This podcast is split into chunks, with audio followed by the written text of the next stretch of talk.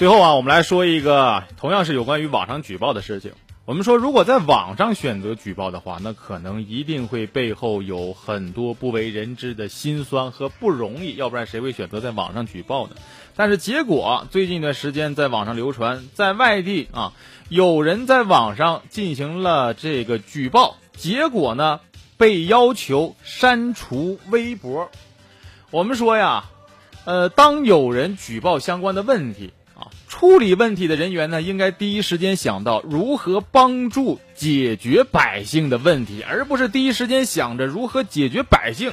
如果是这样的话，那真是滑天下之大稽呀。具体的情况呢是这样的，举报人呢在晚这个举报人在网上就反映个问题，说去年年底的时候啊，自己的这个老父亲啊，在这个当地的农村，就向当地的这个镇政府，然后反映啊，举报说当地的村干部在进行发展党员的过程当中呢，存在违规的这样的一个行为。当时镇里的干部特别的有担当啊，拍着胸脯跟大爷讲说：“大爷你放心啊，这个问题我们记录下来了，肯定会认真的对待。而且你放心，您呐这属于匿名举报啊，还给大爷普法呢，说您这属于匿名举报啊，肯定不会让任何人知道，您就放心吧。”哎，大爷就放心的离开了。哎呀，晚上回去睡了一个好觉，睡了一个踏实觉。结果第二天，你们猜这件事儿被谁知道了？嘿嘿。果不其然，这件事第一时间就被被举报的村干部给知道了。这、这、这是天底下最大的凡尔赛了吧？咱说明明人家采用的是匿名举报，而且你镇里的干部还跟人强调这就是匿名，肯定别人不会知道。结果被举报的人第一时间知道了，你说大爷的心是不是得拔凉拔凉的呀？所以，为什么现在很多人会选择在网上进行实名举报？可能也是看开了、看透了，觉得过去匿名举报，那没过几天就被广而告之，天底下是个人都知道了。那你说我我我还匿名举报啥呀？干脆就来个直接痛快的，直接赤裸裸的实名举报，说不定还能有意外的收获。所以说，在这方面，很多地方的官员得好好的反思一下了啊。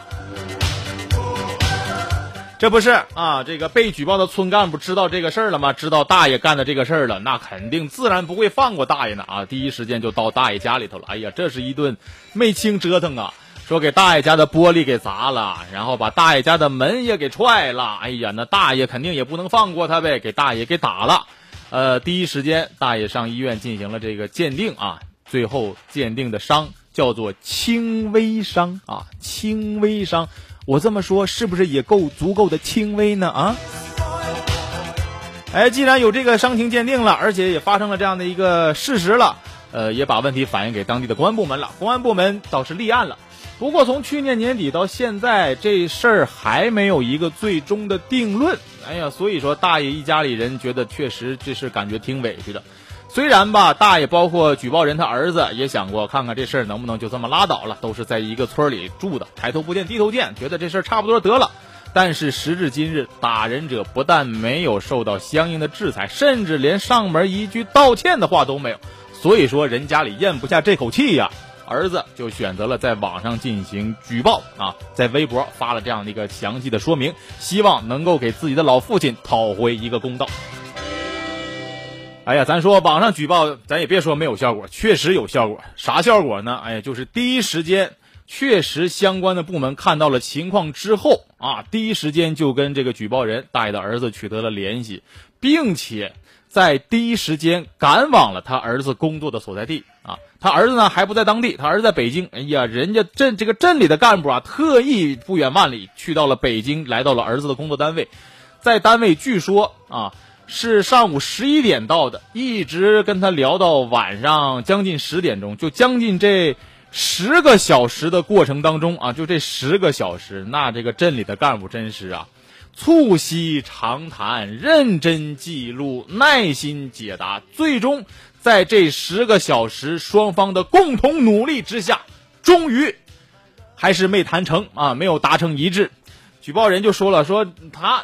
我反映的是该如何解决问题的这件事儿。他们跟我说的呢，就是让我把这个微博给删除了。你说根本就不在一个话题，不在一个频道上，你说这事儿可能达成一致吗？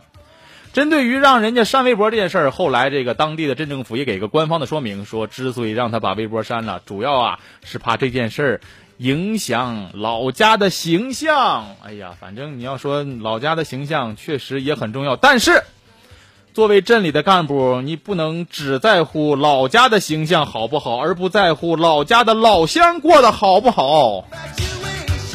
你也不能光想着把举报内容给删掉。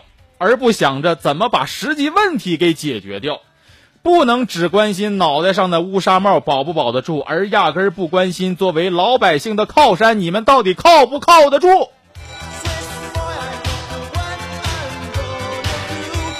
所以事情发展到这里呢，啊，不过好在最后还有一个不错的结果，就是当地的这个区级的人民政府已经了解到，并且成立了专班。相信在日后的工作当中，一定会给这件事情给老大爷和家人一个满意的答复。当然，最后我们还是要说一嘴啊，就是作为地方的父母官，只有你们把自己该做的事儿给做好了，老家的形象自然就不会影响了。但是，你们做的事儿是给老家。增光添彩呢，还是给老家抹黑呢？不是你们自己说了算，而是老百姓的心里头啊，都跟明镜似的。